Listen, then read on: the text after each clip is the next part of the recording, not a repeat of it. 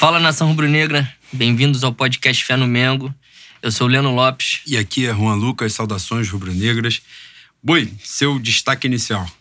Destaque inicial é que a gente termina o primeiro turno na liderança e temos o horizonte aí, talvez no maior ano da nossa história. Coisa Vamos, vamos orar. Caralho, você falou de uma forma. Você achou que eu fui bem, Boi? Você profético. Foi É profético. mesmo, cara. Foi, foi bonito. Obrigado. Então, É. vou passar a palavra pra você, já que eu ia continuar, mas já que você me elogiou dessa maneira, foi tão natural que eu gostei. Foi pior que foi natural mesmo. E eu não te elogio muito ao longo do dia. Então Não, me elogia nunca, na oportunidade. É. O meu destaque inicial, esse final de semana, eu fui para São José dos Campos, né? A razão por eu não ter ido ao jogo do Santos. E aí celebrar que eu vi o Flamengo ganhar do Santos no território inimigo, né? Dentro de Aí São isso é Paulo. gostoso. de camisa do Flamengo dentro de um bar de palmeirense. Mas o meu destaque inicial vai pro motorista Heraldo, que eu falei pra ele que eu ia falar isso, eu não sei se ele vai me ouvir, eu espero que ele ouça, porque eu estava levemente embriagado quando prometi a ele, ele pode não ter levado fé. É, Logo depois do jogo, a gente foi se encaminhar pra festa lá, pegou o Uber e o seu Heraldo é palmeirense, né? E o Heraldo teve a audácia de dizer que o Flamengo deu uma sacolada de 3 a 0 no Palmeiras por sorte. Eu nunca vi ninguém ter tanta sorte no universo. Nem se o cara tiver a lua dentro do rabo, ele vai conseguir fazer 3 a 0 no time só por sorte. E ele teve a audácia de falar de novo que o Gabigol, que ele falou do jogo anterior, né? E ele falou que o Gabigol naquele dia tinha feito outro gol por sorte. O cara fez 30 gols em 8 meses, viado. Ninguém tem essa sorte. né? Cara, é, a, a lua praticamente tá na bunda do Gabigol, É, então, né? exatamente. Então, ao seu Heraldo, é dizer que já foi campeão duas vezes em três anos, já tá bom também, já dá pra passar o bastão, agora é minha hora, né? É, isso. fala pra ele dar uma segurada, né? É, já dá, já comemorou bastante já. Rapaziada, a pauta de hoje, a gente vai falar. Antes da gente começar, só queria dedicar o programa de hoje a um, a um rubro-negro que se foi, que era muito amigo nosso, do meu time, do Rufus, e é pai de um grande amigo, o Michel Pires. Seu Walter, onde o senhor estiver, olhe, olhe por nós e quarta-feira e domingo sente de vermelho e preto pra ver o Flamengo, que esse ano com certeza a gente vai comemorar algo muito grande. Beijão, Michel. É isso aí, se Deus quiser. Na pauta de hoje, nós vamos falar do Campeonato Brasileiro, obviamente, né? Nos últimos dois jogos aí que passaram. Esses intervalos tão grandes, né, Boi? De não tem jogo no meio de semana, a gente fica numa saudade danada, né? Acabou, né? É, agora é pau dentro, né? A gente vai falar dos jogos contra o Havaí e contra o Santos. Vai fazer um balanço também desse primeiro turno, né? Que acabou com a gente na liderança, com esse título simbólico aí, né? Do primeiro turno. Fazer um balanço do, da passagem né, do Abel, que pegou o iníciozinho do, do brasileiro, a passagenzinha do, do Fera e o Jorge Jesus até aqui. Obviamente, vamos falar sobre Libertadores. Na nossa próxima gravação, é, a gente vai estar no dia seguinte à vitória do. A vitória. Já ia falar Tu tá vitória do confiante, Flamengo. irmão. É, ao jogo. Ao jogo de ida da Libertadores contra o Grêmio. E por fim, a gente vai falar sobre um assunto que ficou em evidência aí no- nos últimos dias, né, nas últimas semanas, que é a questão das cotas de TV, né? A galera esperou o Flamengo tirar a cabeça da merda para poder levantar os debates, né? E a gente vai mostrar que muito do que acontece hoje, do cenário que se desenhou hoje, ele veio se desenhando ao longo de muito tempo. Só que as pessoas não levaram fé porque o Flamengo era uma zona, né? Bom, o meu Então- Calil avisou, né? Exato. E aí chegou uma hora que deu merda, como era previsto e spoiler, vai ser pior, vai ser cada vez pior. Rapaziada, vamos nós. Sobre Campeonato Brasileiro, primeiro jogo dessa que nesse intervalo, né, sem gravação, foi o Flamengo e Havaí, lá em Brasília, 3 a 0 Flamengo. O que, que você achou, Lenin, do jogo? A gente ganhou andando, né? O Flamengo não, não implementou uma, uma pressão muito grande, até porque eu acho que eles tinham consciência que a diferença técnica era tão grande que o Flamengo não, precisa, não precisaria de uma intensidade maior. Acabou que essa falta de intensidade gerou algum, algum perigo pro Havaí, mas o Flamengo venceu com sobras, né, Boi? É, teve ali. Curiosamente, o Havaí levou mais perigo ao Flamengo do que o próprio Palmeiras, né? Porque os do- as duas chegadas do Palmeiras foram anuladas né, naquele dia do, pelo VAR. E o Havaí teve, né, teve bola na trave, uma cabeçada e Teve uma uma defesa do defesaça Diego Alves. Diego Alves. O Havaí levou mais perigo, né? Curiosamente. Mas o Flamengo fez aquilo que se esperava, né? Pela disparidade técnica ali no, no primeiro tempo, então foi um amasso, né? Teve uma hora que o Havaí começou a dar bico pra frente É, só pra acabar rápido o primeiro tempo. Mas um amasso natural, né? Não era um, ama- um amasso nem de imposição física. Não, É, eu sou melhor que você, vou jogar da minha maneira e vou te ganhar. É, foi isso. Sim, e não- e não era um, um amasso de abafa, né? De bola É, na área a exatamente. qualquer momento. Era sempre o Flamengo. Curiosamente, no dia a gente estava até conversando sobre isso, né? Por telefone, durante o jogo. O Flamengo, naquele primeiro tempo, nem criou tantas chances de gol assim. Mas realmente o domínio de jogo, né? O Flamengo tinha o jogo sob controle totalmente, né? O Havaí rifava a bola para frente, o Flamengo pegava de novo e reconstruía a jogada, recomeçava. Foi um jogo importante, porque a gente teve também não a estreia do Renier como profissional, né? Mas o Renier como titular, né? Saiu de vindo da convocação lá da, da seleção. né? Na verdade, conseguiram a liberação da convocação, né? E ele foi titular. É aquilo também, né? A gente fica com receio de queimar o moleque, né, e tal. Mas também, se não for estrear contra o Havaí, não vai estrear contra ninguém, né? Eu é acho, eu acho que tem, tem jogadores que eles podem ter esse tipo de, de responsabilidade. O Mbappé foi campeão do mundo com 19 anos, né? Não, era?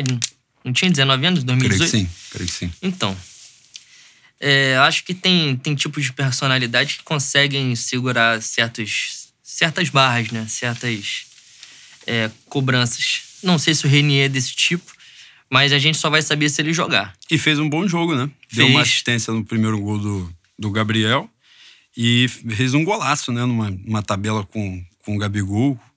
O Gabigol, nesse dia aí, também, porra, sobrou, né? Jogou pra cacete. Eu acho que foi o Notável que fez um, uma edição. Foi, foi. Uma edição de um com gol que ele fez na base. É bastante parecido. Foi, é um foi cara mesmo. diferenciado, né?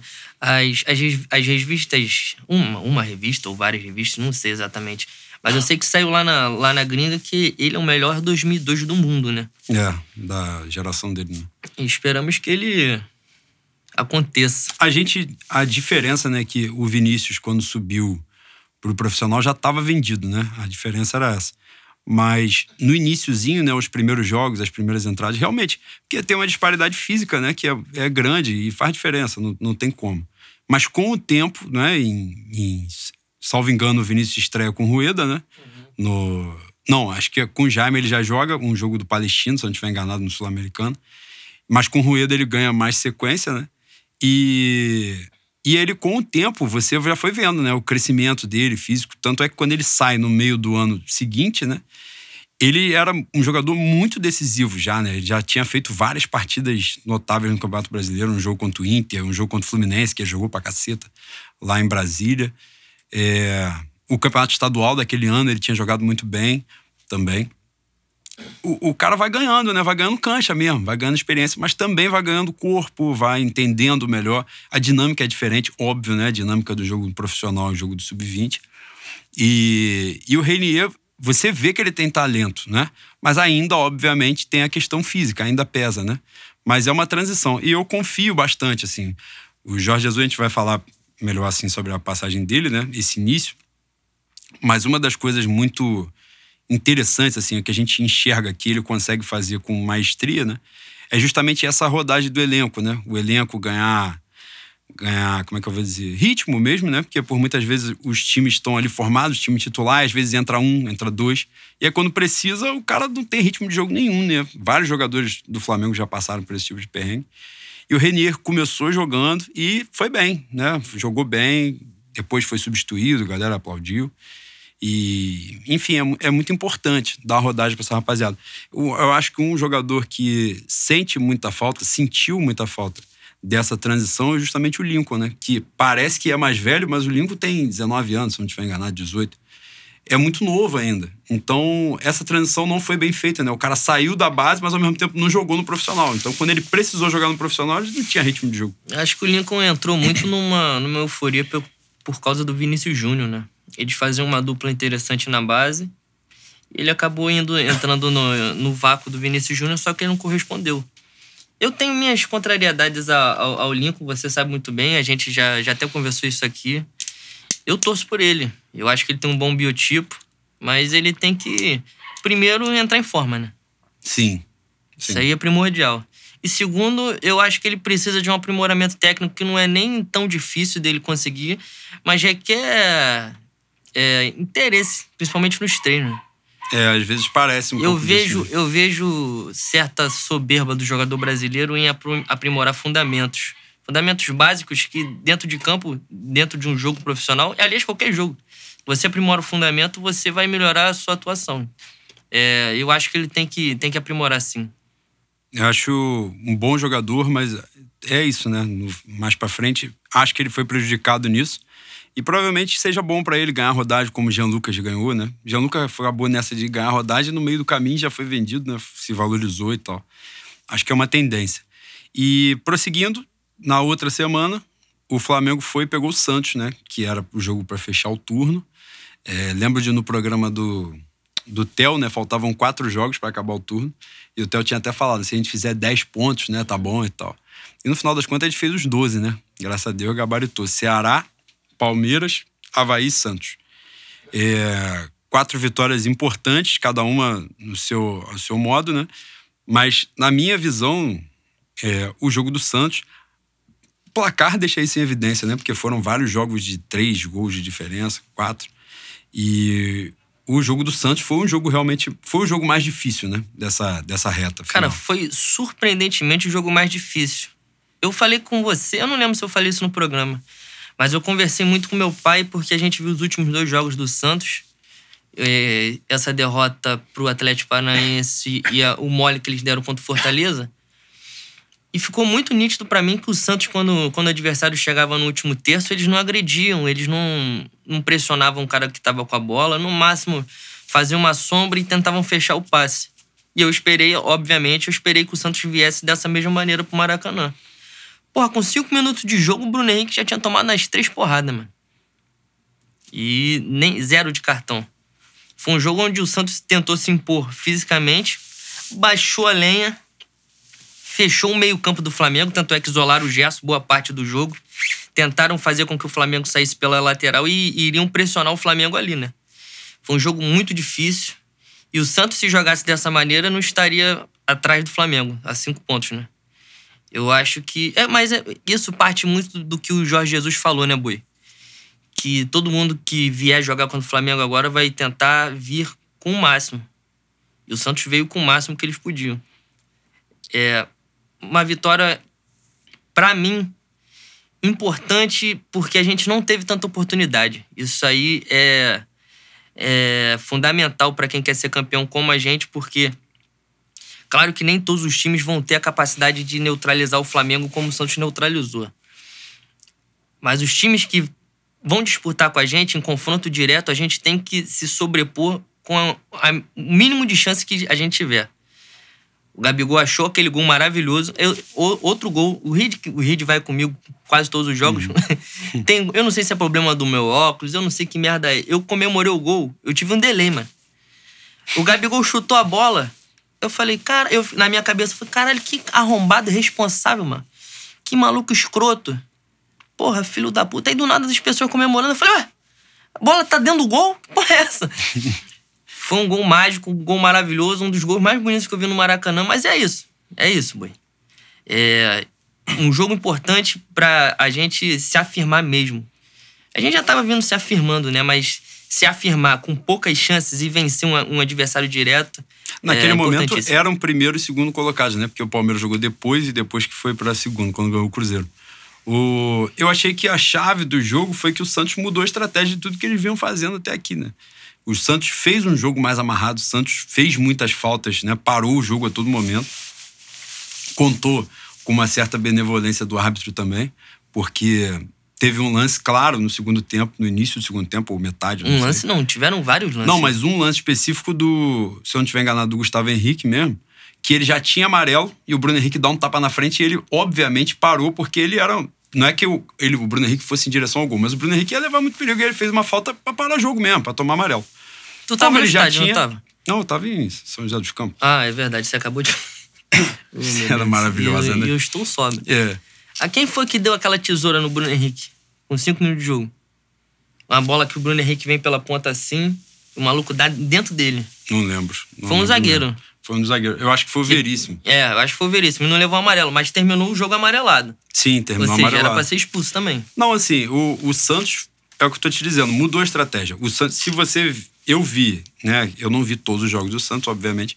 Mas desses últimos aí, eu vi Santos e Fortaleza. É, e Santos e Atlético Paranaense, né? Santos e Atlético Paranaense, a gente até ficou conversando direto ao longo do jogo, né?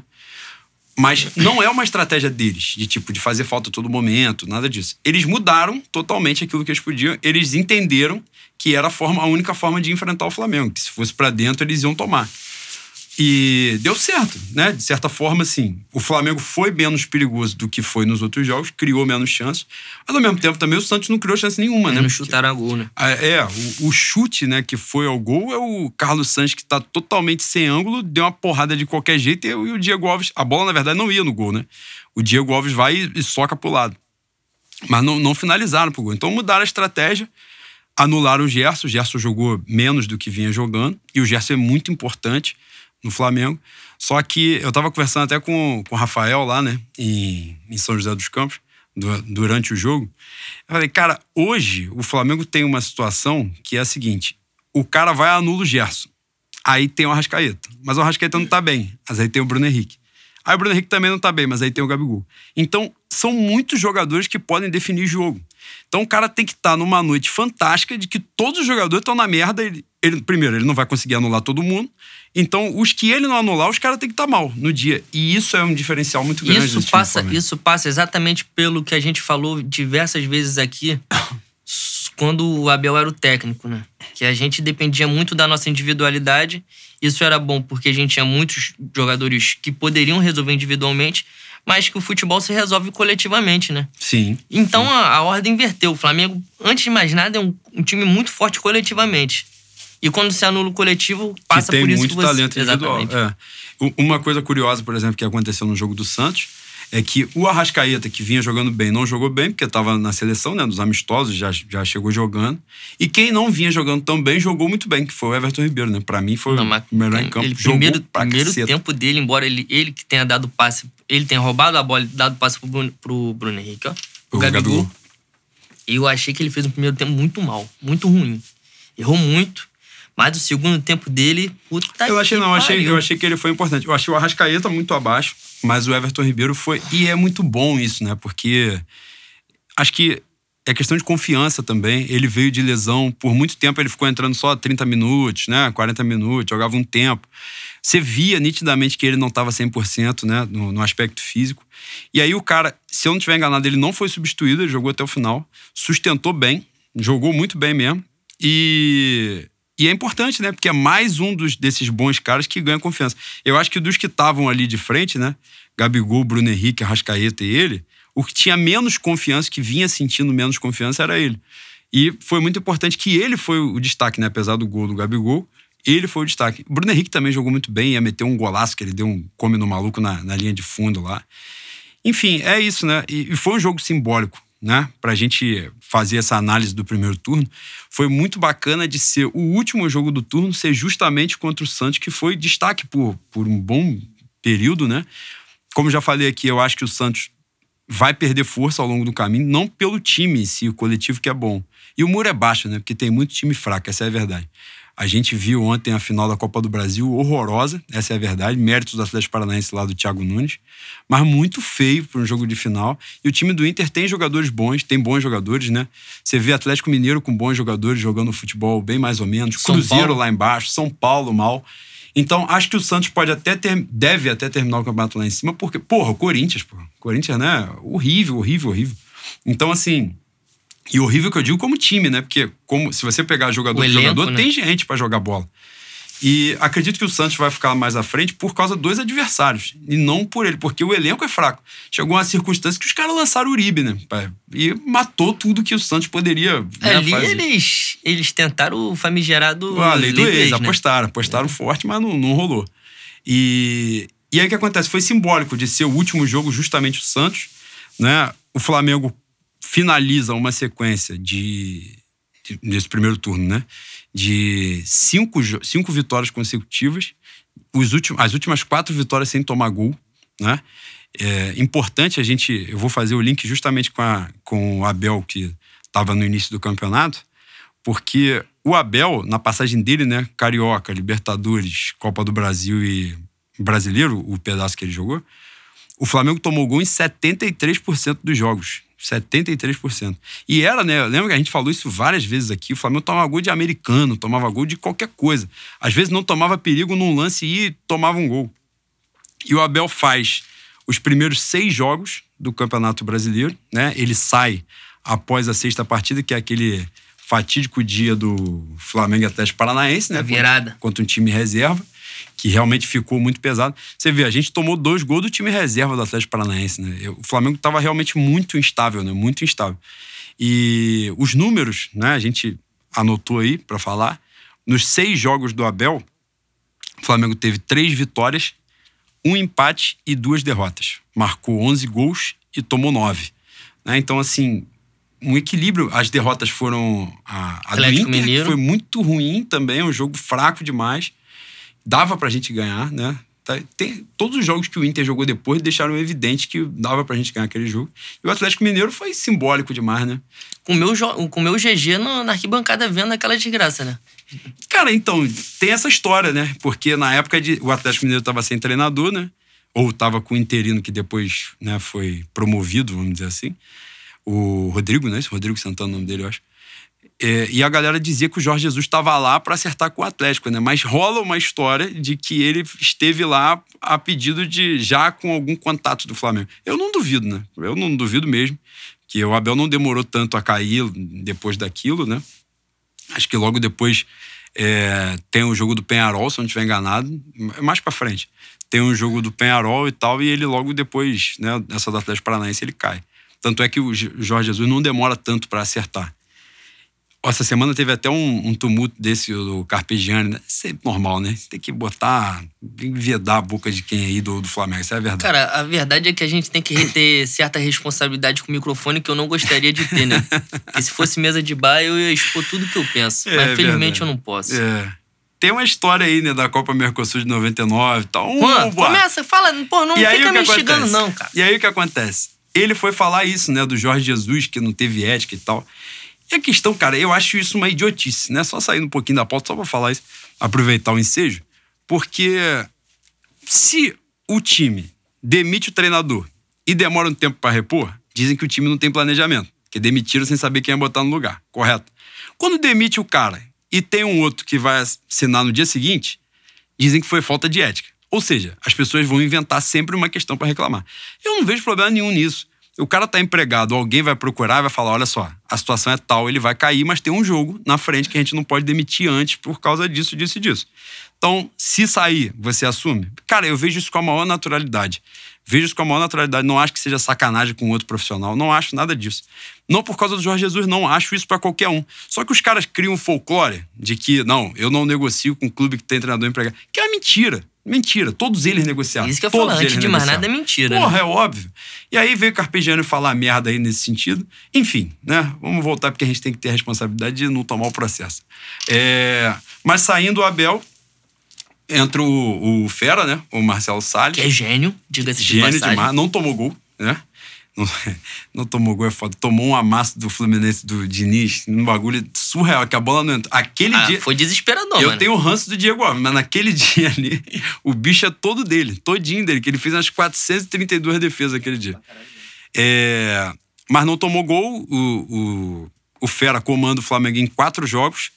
São, são em três jogos, aliás, né? Porque o quarto foi aquele, a classificação contra o Corinthians na Copa do Brasil. Teve duas vitórias e um empate ele ganha Fortaleza e CSA e empata com o Fluminense, é esse jogo, né? Meteu quatro gols, tomou nenhum. E o Flamengo, logo depois, né, acerta com. Na verdade, já tinha acertado com o Jorge Jesus, né? E teve a parada da Copa América. Durante a Copa América chega o Jorge Jesus. E o Jorge Jesus comanda o Flamengo nos dez jogos restantes do primeiro turno. Né? Um começo não vou dizer que oscilou, né? Porque já começou na Rabuz naquela Copa do Brasil lá com jogando lá no tapetinho, né? Acabou que o Atlético foi campeão. Foi um jogo realmente muito difícil. Mas o primeiro jogo do brasileiro dele é o Goiás, né? O 6 a 1 que deu um cartão de visita e tal. Mas o início, a coisa tava meio, né, meio incerta. Teve o jogo do Bahia mais para frente também. Mas no geral foram oito vitórias, um empate e uma derrota, né? Que é justamente essa do Bahia. Esse jogo do Bahia. O empate é o do Corinthians, esse né? Esse jogo do Bahia é um, é um bom ponto pra gente pelo menos, a gente não vai falar sobre porque a gente não tem um conhecimento mais aprofundado, né? Mas esse, esse jogo é importante pra gente comparar a diferença do, do preparo físico, né, cara? O Jesus chega mudando absolutamente tudo dentro do Flamengo e, obviamente, os caras sentiram a, a mudança de treino. Flamengo contra o Bahia não existiu. O Rodrigo Caio deu, deu uma coletiva, né? Deu uma entrevista há pouco tempo falando sobre isso. Que o time realmente sentiu. Teve as lesões, né? Algumas é. lesões aconteceram, né? Nesse primeiro período. Vitinho, uma porrada de gente, né? Teve, teve lesão de, de pancada mesmo, mas teve lesão muscular. E o Rodrigo Caio admite isso numa coletiva, que os treinos foram muito intensos no início.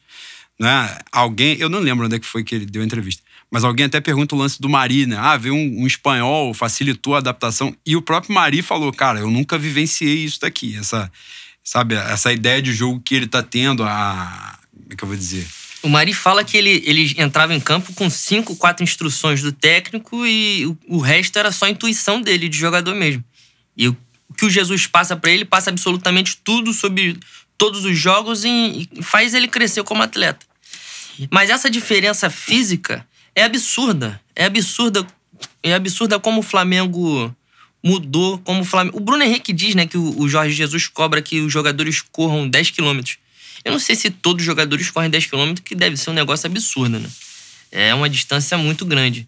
Mas se você chegar perto ali em 8,5, 9, isso aí já modifica muito, o, o, principalmente o estilo de jogo do Flamengo, né? A intensidade do Flamengo tá ali em cima.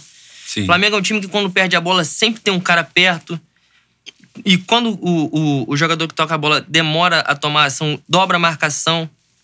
Porra, isso aí é, é difícil. Parece ideia... que é pequeno, mas é absurdamente não, diferente. Com certeza não. A própria ideia que a gente trabalhou no, no último podcast e também no podcast do Theo foi a ideia da linha de impedimento, né? Que diminui o campo, né? Que de fato, o que está atrás da linha, né? Da última linha, não vale mais. Se tiver alguém lá, o, a jogada tá parada.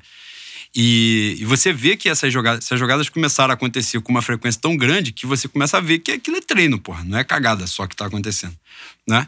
E o Rodrigo Caio fala sobre isso, porque é uma questão que exige uma concentração muito grande, né? O cara não pode ratear. Se alguém da linha errar, se posicionar errado, ele quebra todo o mundo. Gol, o primeiro gol do Palmeiras foi anulado. Aliás, foi, foram dois gols, né? Foram.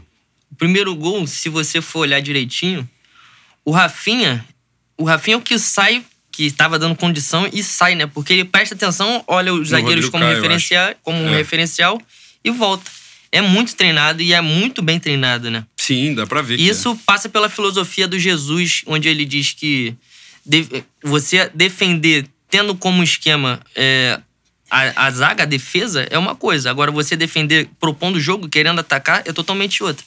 Essa, o Jorge Jesus, nesses 10 jogos, né, foram 27 gols pró e os mesmos 9 contra, né? Então, o Jorge Jesus faz quatro jogos a mais que o Abel, toma o mesmo número de gols e faz quase o triplo, né? Faz um pouco dobro. mais do que o dobro, no quase caso. o dobro. Não, o Abel fez 11 e o Jorge ah, Jesus não. fez 27. É, é antes dele triplo. foram 15 gols, né? É, é, porque teve o, o Fera.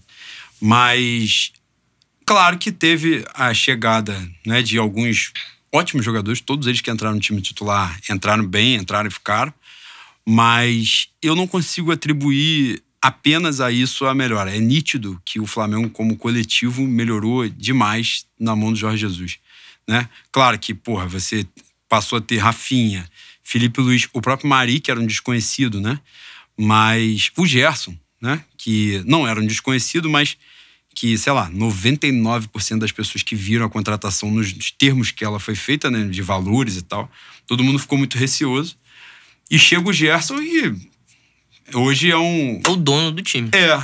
Porque ele não é o cara mais decisivo que tem o Gabigol Bruno Henrique, mas ele é fundamental, né? Tanto é que ele foi o cara anulado no Flamengo e Santos e o Flamengo trabalhou menos a bola no meio, né? O Flamengo foi superior ao Santos, mereceu ganhar, mas o ritmo de jogo é totalmente diferente, né? Sem ele. E aí aparecem outras individualidades, né? Do Felipe Luiz, que jogou muito bem contra o Santos, o próprio Everton Ribeiro e tal. Mas é o Jorge Jesus, né? Acho que é se deve muito à chegada de um treinador realmente diferenciado, uma comissão técnica qualificada demais. Preparo físico do Flamengo melhorou muito, né? O Flamengo, você vê que o Flamengo sustenta mesmo até o final a, a ideia de jogo. Quanto o Santos mesmo, no um dos últimos lances, né, o Gabigol perde um, um, uma jogada, né? Que acho que ele vai dar no Bruno Henrique. E, porra, no final de jogo o Santos já tava morto, né? E o Santos não jogou amassando o Flamengo. Exatamente. Quem é. tava cansado era o Santos. E é- essa é outra diferença, e é uma diferença, a gente tem que fazer um- uma comparação com quem tá na frente, né? O São Paulo, o time do São Paulo nos últimos 20 minutos morre. O Flamengo não morre. O Flamengo não, quer dizer, obviamente não consegue manter a pressão dos- do, do primeiro tempo, mas a diferença do, de como o Flamengo chega no final do jogo pro, pro adversário é gigantesca. Quantas vezes a gente viu o Flamengo meter 3 a 0 e, e parar? Se o Flamengo mantivesse o ritmo, era 5, 6, 7. O E- próprio Abel mesmo tinha coisa de É. um gol, dois gols, já, já trancava tudo. né? Exatamente. O Flamengo para por opção mesmo. Eu acho que eles pensam que se meter mais gol, os caras vão descer a lenha pra preservar o Flamengo. Não sei. Não sei o, o, o porquê que param.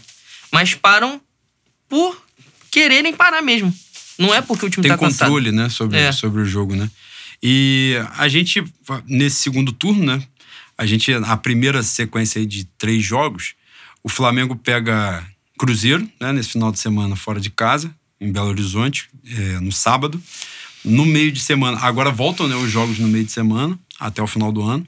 O Flamengo só vai ter duas semanas, tomara Deus que só tenha uma, né? Porque são duas semanas livres em novembro. Mas se o Flamengo for pra final da Libertadores, provavelmente vai ser uma só, porque Ah, mas, esse ah, Flamengo e Vasco seria no dia seguinte ao dia da final. Então provavelmente vão antecipariam, mas, né? Mas nem Deus tira o Grêmio dessa final, né, Boi? Ah, não. Isso aí é. Finalista Pô, como é que a gente vai ganhar de Porta-Lupe e Cebolinha? Não tem como ganhar. Não tem como. Isso aí. Torcida. E o- a gente vai falar daqui a pouco, né? Eles estão com medo. Não sei por que estão com medo. Vitória deles, pô. É claro, o time, tá com, o time que tá três vezes, três vezes seguida na semifinal. Três semifinais seguidas. Ah, isso aí é, porra, Não. vai pegar um time que tá 84 anos sem ver semifinal, é, porra, É, uma mão pra caralho pro. Grêmio. E o Flamengo vai pegar nessa sequência, só pra gente finalizar a parte do brasileiro, é Cruzeiro, né, em Belo Horizonte. No meio de semana pega o Inter, não é isso? É primeiro Isso. o Inter e depois São Paulo, não é isso? É. E três times grandes, né? Só que em momentos adversos, né? Cruzeiro vem aí de uma fase horrorosa, né? Tomou uma sacolada em casa do Grêmio é, que quase deu uma merda lá tremenda, né? Foi pro jogo contra o Palmeiras. Foi um jogo horrível, na verdade eu vi alguns pedaços assim, foi bem ruim a, a qualidade do jogo, mas perdeu também, né? Então o Flamengo tem aí uma. O Flamengo bem pega um Cruzeiro mal. Acho que se tem uma circunstância com a gente ganhar o jogo reserva, fora de provavelmente, casa, né? É, né? Uma zaga muito jovem, né? Acho que os dois com menos de 23 anos. No meio de semana, pega o Inter, que vem, não vem bem também. Eliminado, tava nos dois mata-matas, né? De Libertadores e Copa do Brasil. Caiu na Libertadores. Copa do Brasil perdeu a final dentro de casa. É, e vamos pegar eles no Maracanã. Então, também é um momento favorável para nós. E no final de semana, o Flamengo pega o São Paulo. No final de semana seguinte, né? Pega o São Paulo também no Maracanã. São Paulo que conseguiu a proeza de empatar com o CSA em casa, né? Empatar no final do jogo, porque tava perdendo o jogo de 1 a 0 Outro também, outro time que você vê jogadores, né, individualmente falando, bons jogadores, e o time realmente não decola. Eu não acho que o decola. São Paulo é o maior expoente disso aí.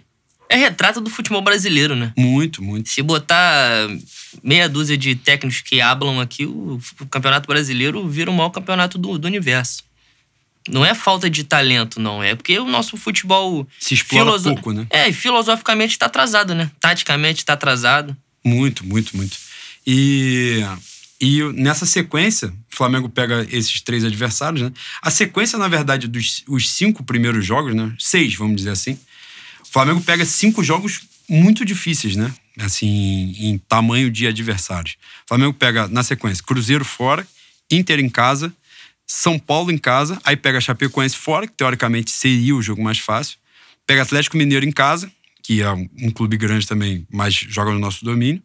E a gente pega o Atlético Paranaense fora, que é o primeiro jogo de uma, uma data FIFA, né? Um período que o Flamengo provavelmente vai estar desfalcado. O Palmeiras, nesse mesmo período, vai pegar Fortaleza fora, CSA em casa, Inter fora, um jogo mais difícil. Santos em casa. Não, é Atlético Mineiro em casa. Santos fora. Aí sim é um duelo né, mais, mais puxado. E Botafogo em casa. O Santos, que é o terceiro colocado, pega Grêmio em casa, Fluminense fora, CSA em casa, Vasco fora e aí depois, né, Palmeiras e Inter. Esses primeiros seis jogos, vamos dizer assim, de turno, né, a tabela do Flamengo é a mais difícil. Como foi no primeiro turno que o Palmeiras abriu uma vantagem. O Flamengo estava mal coletivamente, mas a tabela também era desfavorável, o início de turno, né? E esse turno também, obviamente, né? Só que a diferença é que dessa vez, desses adversários mais, mais pesados, né? O Flamengo pega Inter, São Paulo e Atlético Mineiro em casa, né? Então. Cruzeiro combalido, né? É, e o Cruzeiro fora, mas muito mal, né?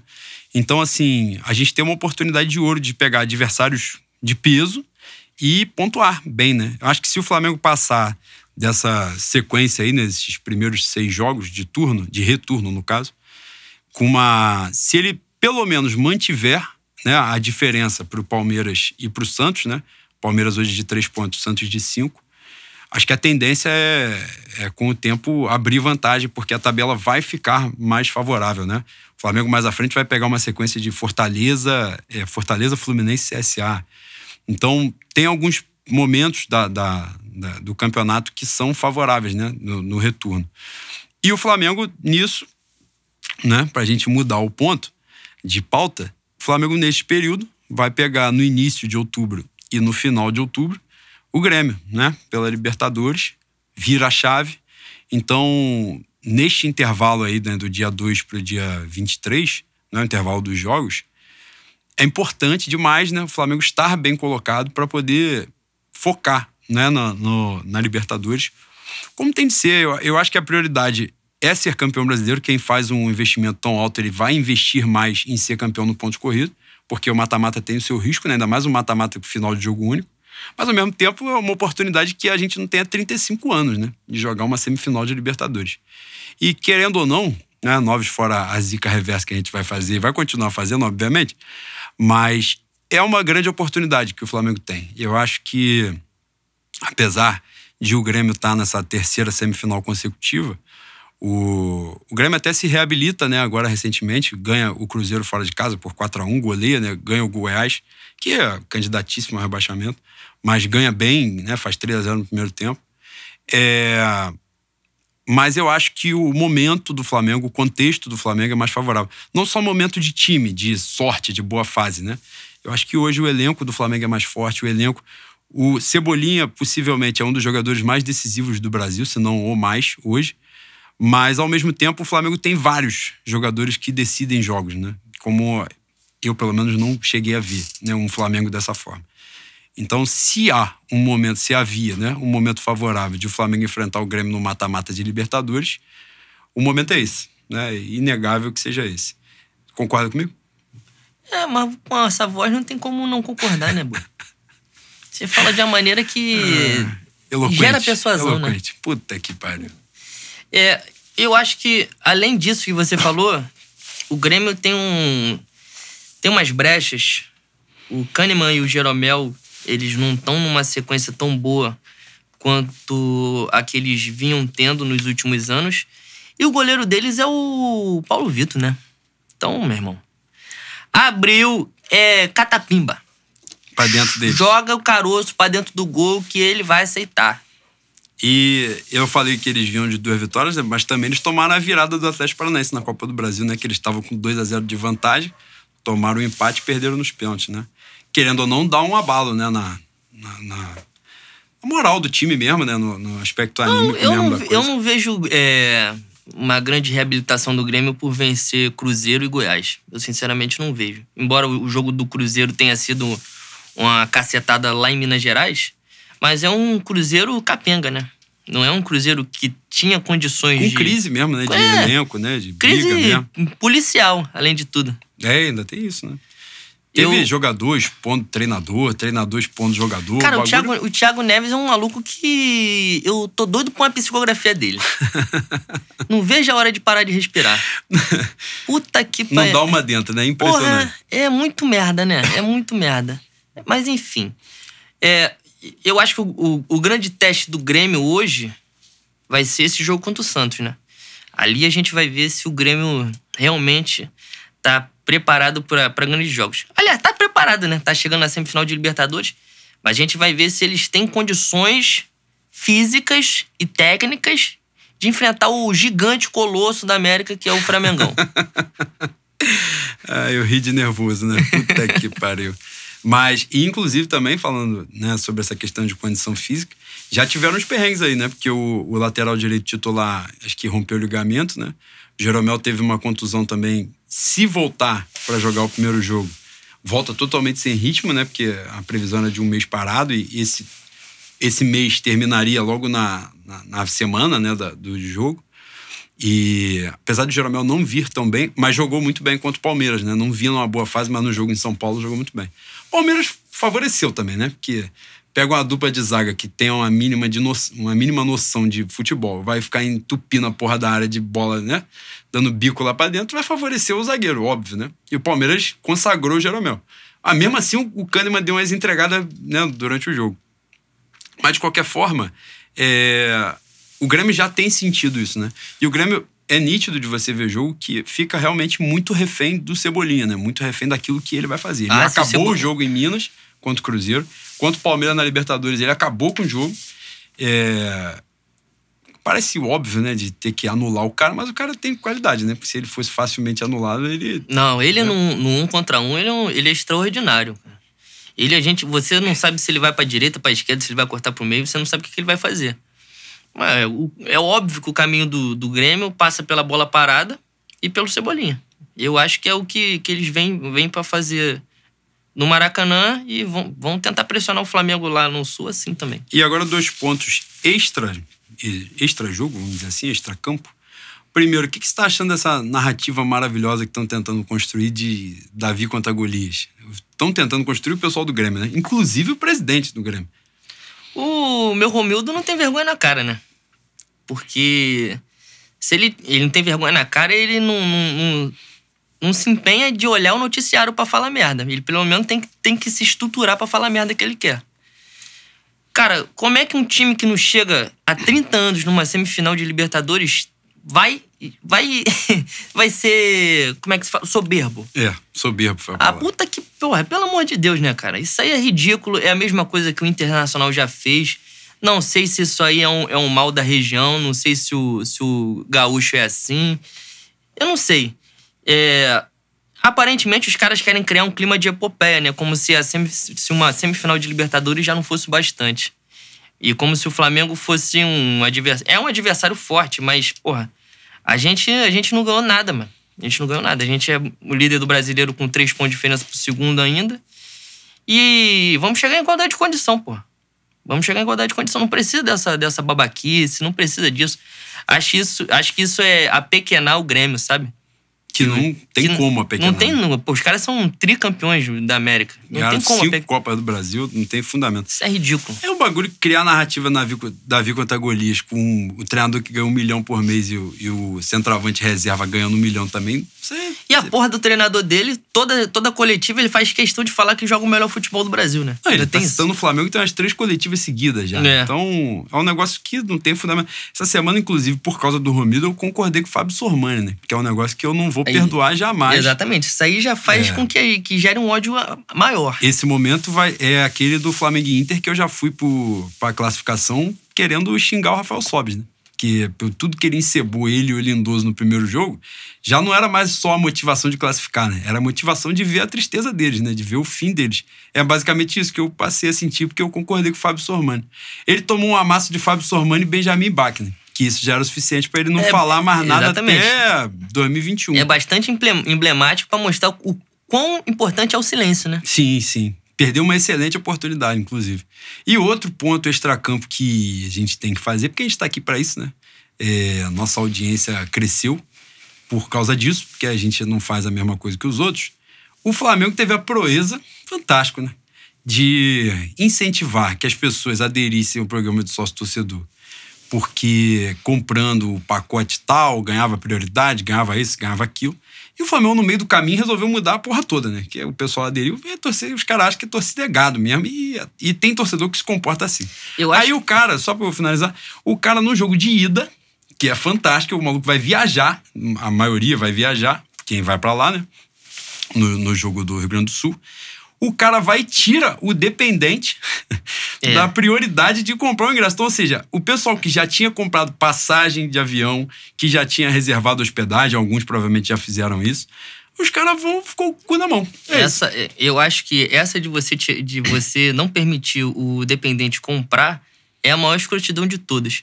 Porque eu acho que foi até a Drica que colocou que no, na, tem uma cláusula lá do sócio torcedor que o Flamengo, quando oferece alguma benesse em pacote, o Flamengo pode, entre aspas, escolher o jogo que vai oferecer essa benesse, né?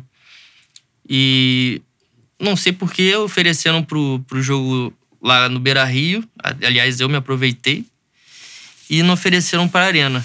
Só que essa do Dependente, meu irmão, é de uma escrotidão que, cara. Foi, eu acho que a Paulinha, da, que é até youtuber e é da raça rubro-negra, uhum. tava comentando que ela divide com com mais duas pessoas. Essas, essas duas pessoas e ela compraram o pacote, ou compraram a viagem, a hospedagem. Só que agora duas pessoas vão ficar sem ingresso. É foda, né? Você se organiza, você se programa e não sabe se vai ter ingresso. Não, foram muitas pessoas. E vai ficar provavelmente na mão de cambista se não arrumar, né? Então, óbvio, né? O, é o que a gente estava falando hoje mais cedo. O sócio-torcedor tem uma série de problemas, isso é óbvio, é nítido, né? Mas a gente está vendo eles fazerem umas coisas. Qual é o, lance, né? Sempre vai ficar alguém de fora. Não tem jeito, né? Se o cara estimular o. Como é que eu vou dizer? A fidelidade, né? Quem é que vai a mais jogos, ele vai deixar de fora quem mora fora do Rio, que é a maior torcida que o Flamengo tem. E vai deixar de fora também quem não tem capacidade econômica de ir a todos os jogos. Então sempre alguém vai ficar de fora, não tem jeito, né? Qualquer coisa que se faça, alguém vai ficar. É, Isso faz parte, porque eu... não cabem 300 mil pessoas no Maracanã. É, mas eu acho que... Só que a questão é a seguinte, o combinado não sai caro. É. Se eles estipularam uma coisa, você vê, no jogo de volta, o que é a proeza que eles estão fazendo? Eles estimulam que as pessoas fizessem, estimularam que as pessoas fizessem upgrade para os planos mais caros, né? Justamente de dependente, de prioridade. O lance da compra do pacote do brasileiro, o primeiro. E aí chega no meio do caminho, os caras descobrem, agora foi ontem, né? Que eles estão segurando ingressos para os planos de baixo para que todos os planos. Porra! Não foi. Teoricamente, quem poderia ser agraciado? Eu. Poderia, porque o meu plano eu não fiz upgrade. Felizmente, né? Diga Só que qual é a questão? Porra! E o cara que fez upgrade porque você disse para ele que se ele fizesse, ele ia ter o ingresso. Aí você vai fechar para ele e vai abrir pro plano que o cara tava antes. Mas agora o cara não pode voltar porque o cara tem carência de plano. Então, os caras não pode mudar a regra do jogo no meio do jogo. Isso não tem fundamento nenhum. O que, que vai acontecer? Vão entupir o Flamengo de processo. E se entupirem, vai ser com toda a razão. Teve um gado imbecil lá escrevendo que jamais processaria. Quem processaria não é torcedor. Sempre tem um idiota desse da vida, né? Eu nem cito o nome porque é pra não dar audiência pra palhaço. Mas o negócio é o seguinte: porra, não tem fundamento, cara. Vão entupir o clube de. É óbvio que vai, você vê, uma circunstância dessa. Você assinou o lance, você tem a prioridade e tem os seus dependentes. Aí você reserva hotel, você compra passagem de avião, que não é barato. Não é barato. O cara, quem acha que é barato é o Landim, que é rico, que é podre de rico. Vê quanto é que custa a passagem do, Rio de Janeiro para o Rio Grande do Sul. Vai ver lá qual é o valor. Então a galera vai comprar duas, três passagens, chega na hora o cara foi sem graça. Vai fazer o quê? Vai perder. Aí compra em site de compra coletiva, não vai conseguir restituir. E esse dinheiro? Também vai fazer o quê? Vai dar de volta? Porra, é, não tem fundamento nenhum. A gente, às vezes, o Flamengo faz umas coisas que você fica pensando assim, que essas pessoas se reuniram. Eu sempre uso essa metáfora, essa ideia, né? Não é nem a metáfora, porque isso é a realidade. As pessoas se reuniram alguém deu uma ideia de merda e os outros levantaram a mão e falaram: pô, brilhante, fantástico, a gente pode fazer assim mesmo. Então o imbecil foi deu a ideia de: ah, vamos tirar agora os dependentes, pô. Os dependentes no jogo de ida de, de, do Rio Grande do Sul, vamos tirar agora, nesse momento. E todo mundo, tá aí, fantástico. Porra, agora a gente vai favorecer outras pessoas. Cambada de idiota mesmo, né? Cara, a, a... o programa de sócio do Flamengo é ridículo desde do, dos primórdios, né? Mas é impressionante como é que a comunicação do Flamengo não consegue se comunicar. Isso aí é inacreditável. Essa é a, grande, é a grande caixa preta do Flamengo e dessa gestão Landim, né? Pioraram absolutamente tudo na comunicação. Isso, essas coisas que você tá falando, tá reclamando que eles decidiram fazer e, e, só comunicam que vão empurrar na sua bunda, não falam por quê, não falam com antecedência. Isso é um problema de comunicação, né? Óbvio, óbvio. Foi justamente por isso, porque tá lá definido. Quando você fez a, a propaganda né, do, do, do marketing lá do, do sócio-torcedor, tem lá, porra, tá, no site tá lá aberto, tipo, faça, divida com uma galera para poder ir. Então você tá dizendo que o cara, se ele fizer aquilo ali, se ele subir 30, 40, 50, é o que eu falo. Às vezes os caras, eles não têm noção de dinheiro porque eles são tudo ricos. Então eles acham que para uma pessoa, um cidadão normal, o cara que já paga 50, que já é caro, né? Porque, porra, não é todo mundo que tem condição de pagar 50 reais por mês, mais pagar os ingressos de todos os jogos. Então o cara paga 50, aí o cara vai porque ele é fanático, louco, vai abrir mão de outras coisas, vai estabelecer outras prioridades na vida dele. Abre 30, 40, 50 reais a mais para poder estar naquele jogo. Ele tá fazendo isso só por. Basicamente, o cara faz só por causa de um jogo, porque nos outros ele estaria. Flamengo e Inter, a demanda foi menor. Foi muito grande? Foi, mas foi menor que essa do Flamengo e Grêmio. Óbvio, quanto mais for para frente, maior vai ser a demanda. E os caras não dão nenhum valor a isso, entendeu? Porque eles acham realmente que foda-se, que é comum, é, é tranquilo pro cara largar tudo no meio do caminho, bota mais dinheiro aí, não deu certo. Ah, então segue o fluxo, segue o baile. E não é assim que funciona, né? Mas enfim, é, pra gente finalizar, último ponto de pauta, que tivemos aí nos últimos tempos as discussões sobre cotas de TV, que o Flamengo isso, o Flamengo aquilo, o Flamengo malvadão, né? um malvadão de 30 anos que não ganhou uma Libertadores em 30 anos, ganhou dois brasileiros. Eu acho isso é a malvadeza. Não ganhou com a ajuda da Mamãe Globo, né? Nós somos incompetentes pra é caralho, uma nossa malvadeza senhora. que puta que o pariu, né? E, e aí, nesse sentido, a gente tava falando sobre essas questões das cotas de TV e foi interessante a gente estabeleceu, né, que era necessário a gente procurar fazer um histórico, né, um pouquinho assim de, de como é que se deu esse processo. E para quem não sabe, Aliás, eu já fiz essa recomendação num outro programa, na Flá TV, que piorou muito, mas esse quadro foi, foi bacana, com os ex-presidentes do Flamengo, tem um vídeo lá do Márcio Braga que ele conta essa história. O pioneirismo das cotas de TV foi justamente com o Márcio Braga, né? É, o que acontecia na época, uns 40 anos, os jogos é, aconteciam e os times, os clubes, no caso, né, não recebiam nada pela, pela transmissão, né? O, a TV educativa da época filmava o jogo, repassava para as outras emissoras de TV que vendiam o produto. Quem ganhava o dinheiro eram as emissoras e não os clubes. Ocorre um famigerado Fla-Flu em 1977 e o Márcio Braga, que era então presidente do Flamengo, manda fechar os portões e não deixa a TV educativa entrar no estádio para filmar o jogo, salvo se pagasse um valor X, né, da época lá. E, e aí dá uma merda danada, né, porque a questão vai para vai para o judiciário e no final das contas o Flamengo consegue, né, um, um, uma liminar contra a antiga CBD, né, que depois virou CBF, e a ABERT, e o Flamengo conseguiu justamente, na verdade, o procedimento padrão era esse, né, de a TV educativa filmar e o Flamengo consegue, como liminar, proibir que a televisão filmasse sem que pagasse os direitos de imagem. E a partir daí, os clubes, né? Esse foi o pioneirismo. Na época, o Flamengo brigou com, com a ditadura militar, né? Os dirigentes de outros clubes é, foram contra. Tem um dirigente do Botafogo que diz que ele foi afobado, que ele foi isso, foi aquilo. No final das contas, hoje, as cotas de televisão significam a maior receita de 50, dos 40, 50%. Sim, justamente. Eles devem o meu Clodovil, né? Ai, puta que pariu. É, tem umas contrariedades ao Márcio Braga, mas é o maior presidente da história do Flamengo, não tem jeito. E, nesse caso, né, tem a sua influência pro futebol brasileiro. Mais à frente, tem o. É formado o Clube dos 13, né? A famigerada pós-Copa União, né? Que, que ninguém quer dar o meu caneco, essa é a verdade. Todo mundo sabe que o caneco é nosso, mas ninguém quer deixar o caneco com a gente. Mas não tem problema, não, né? Consciência tá aí para isso mesmo. É, o Clube dos 13 surge, basicamente, com a finalidade de discutir direitos de, de negociar os direitos de transmissão. Né? Eram 13 clubes e depois entram mais 7, viram 20.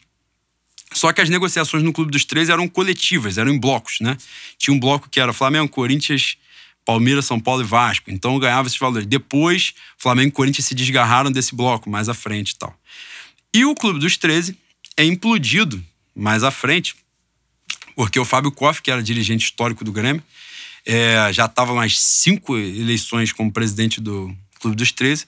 Quando ele vai para o sexto mandato, né, ele tenta a reeleição, a Globo se alia com a CBF e lançam um candidato. Quem era o candidato para bater Fábio Koff? Ele, famigerado Kleber Leite, que era o candidato justamente para quebrar essa ideia da discussão, a força, né, diminuir, reduzir a força do Clube dos 13 nas negociações de direito de transmissão.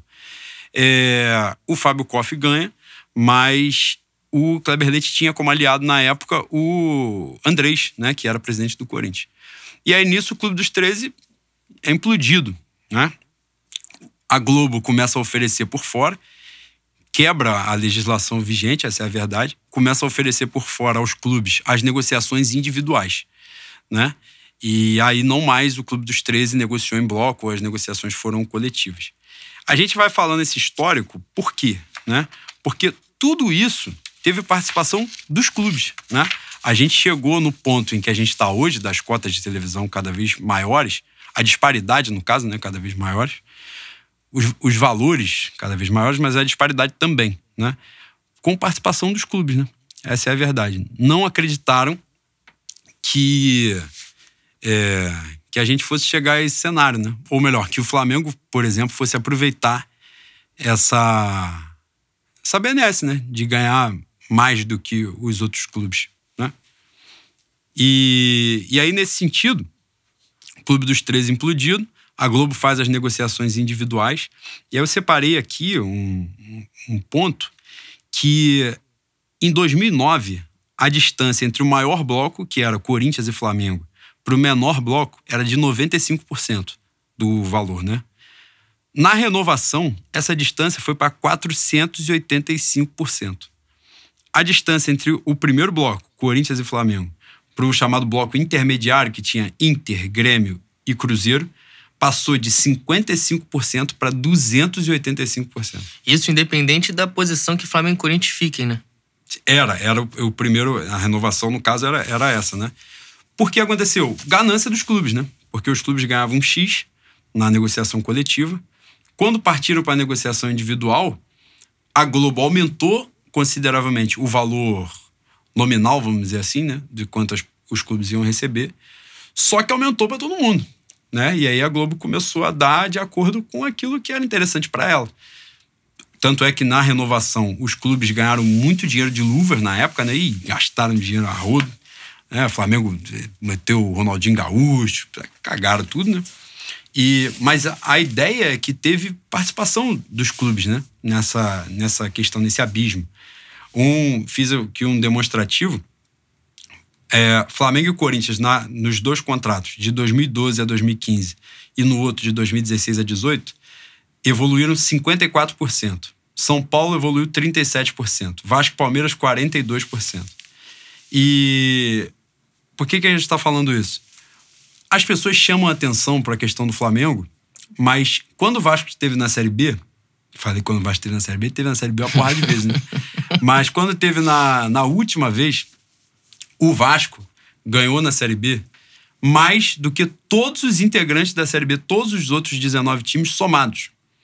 E isso não foi. E o Vasco conseguiu subir em terceiro lugar. Ainda tem isso também. O Vasco não foi campeão da Série B quando voltou, nesse ano, né? E isso foi pouquíssimo falado, né? Porque não era interessante falar. Essa é a verdade. É... E hoje, ou na, nessa última renovação, né, dos direitos, nesse último modelo de direito de transmissão, o Campeonato Brasileiro se aproximou mais ao Campeonato Inglês, né? Tentou se aproximar. Não é a mesma fórmula, mas tentou se aproximar. O Campeonato Inglês, para quem não sabe, é dividido em 50%, né, uma, uma cota fixa, tem um valor é, de 25%, se eu não estiver enganado, para classificação, é isso? Isso. E 25%. Oh, meu Deus. Me perdi aqui no bagulho. Ah, 25% da, da, da exibição, né? Da audiência. Na verdade, esse, esse primeiro pedaço né, de 50% é dividido igualmente né, entre todos os clubes. E aí, 25% classificação no campeonato, né, 25% por desempenho, 25% por audiência. No Campeonato Brasileiro, esse, esse modelo que entra em vigor agora, né, nesse ano de 2019, ficou 40% igual para todos os clubes, 30% na colocação, 30% pela audiência. Os clubes, quando adotaram esse modelo, claro que na teoria é uma divisão mais justa, né? Só que esse modelo entra em vigor justamente quando o Flamengo está mais forte, né? Então o Flamengo vai ter mais desempenho e o Flamengo vai ter mais audiência, como sempre teve. E o abismo vai se tornar cada vez maior, né? Isso aí é inegável.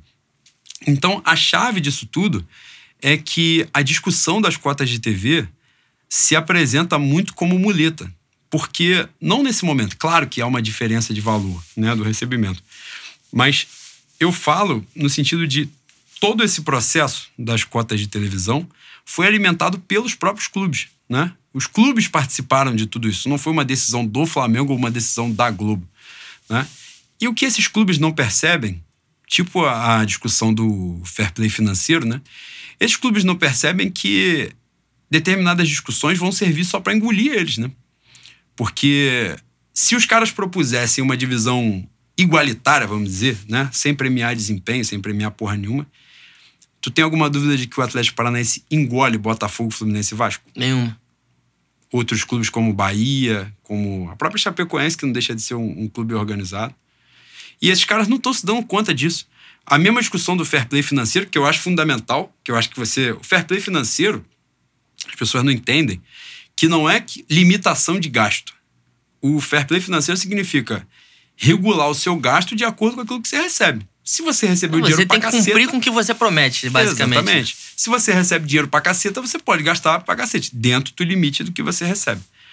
Então, os caras estão achando que fair play financeiro é limitar todo mundo a gastar a mesma coisa. Isso não, não tem nada a ver. Quem é que vai ser mais prejudicado com o fair play financeiro? O Flamengo, que vem de superávit há uns seis anos. De... Pô, eu sou tricampeão do Itaúzão. eu não, não, vou ser atingido pelo fair play financeiro. Exatamente. Quem vai... Mas, em compensação, o Cruzeiro vai fechar as portas. O São Paulo, que hoje anunciou que vai ter que arcar com, com o salário do Daniel Alves. Coisa maravilhosa. O André Hernandes disse que tinha sido uma engenharia financeira genial, boi. Kleber Leite ressuscitou, né? Nossa senhora, saiu dos mortos, né, boi? Cara, os caras fizeram um contrato com o jogador dizendo que os parceiros iam pagar parte do salário sem ter os parceiros. É, exatamente. Aí Parece tu... eu indo pro bar contando com o dinheiro do Juan. é um negócio absurdo, né? E os caras vão falar sobre cota de televisão, sobre. Enfim, vão achar muleta pro atropelo que vem por aí, né? Essa é a verdade. Ah, não, vai, vai ter espanholização do futebol brasileiro. Meu irmão, ah, Flamengo ganhou 10, 10 campeonatos de 12. Chato. Poxa, estão muito tristes. Eu não tristes. vou reclamar. Eu não... Ah, Teve um cara que falou que o campeonato caramba. fica monótono. Falei, pra quem perde, né? Pra quem ganha. Não, tá falaram assim, não, é. Flamengo tem que ajudar os outros três do Rio, porque é chato ficar ganhando 5x0. É chato pra quem, boi? Não, chato pra quem perde, pô. Porra, Prejuízo é todo de quem pra perde. Pra mim, se eu ganhar de 5, eu vou querer ganhar de 10 no final de semana Exato. seguinte. É eu, isso. Tu tá com uma filosofia um pouco Jorge Jesus, né? Faz um, quer dois, faz dois, quer três. Eu tô meio gajo, né? Tá adaptado. Já, Exatamente. A cultura. Você, você encerrou o que você queria falar? Encerrei, encerrei. Pode então, falar. Então, só pra finalizar, hoje, qual o nome do jornalista? Rodrigo Matos? Foi, Rodrigo Matos. O Rodrigo Matos hoje deu a seguinte declaração. Ele disse que é, do faturamento da Rede Globo, 30% a 40% é do futebol. E que o faturamento geral tem caído, né? E o do futebol tem subido. Vocês sabem quem carrega o futebol brasileiro nas costas, né? Vocês sabem quem é o trem pagador. Porque quando o time de vocês tem um mando de campo, vocês mandam pra Brasília, mandam pra puta que pariu, porque você sabe que vai ter gente de vermelho e preto. Então, eu peço a vocês que Parem de falar Mamãe Globo e comece a falar Papai Flamengo, que na verdade é o trem pagador do universo. É, Quando você estiver se emocionando às 9 horas da noite com Josiane fazendo sacanagem com a Juliana Paz, você se lembra que quem tá mantendo aquela merda lá é o Clube de Regatas do Flamengo. Morou? É, então é isso. Antes de, eu, de concluir, diretamente aqui do estúdio Meu Quartinho, Padre Miguel, agradecer ao Renan mais uma vez pela paciência e quero agradecer demais a todos vocês Antes desse episódio, a gente, com menos de oito meses de programa, nós batemos 10 mil audições. A gente com certeza não esperava chegar até isso nesse um período tão curto. Então, quero agradecer demais a cada um de vocês que nos ouve no SoundCloud, no Spotify, no Cashbox. E nos divulga também, né? Sim, que compartilha, que interage, muita gente interagindo com a gente, isso é muito bacana. Chamando a gente de boi. Sim, é, nessa intimidade, coisa maravilhosa. Teve um que falou que ia ser um prazer beber comigo. Eu falei, porra, não tem noção do que é prazer, né? Prazer na vida, tomar cerveja comigo É, tá eu de comecei sacanagem. a temer pelo que ele viveu já, né? Exatamente, né? O muro dele tá meio fio, né? Tá baixíssimo. Tropeçou, passou.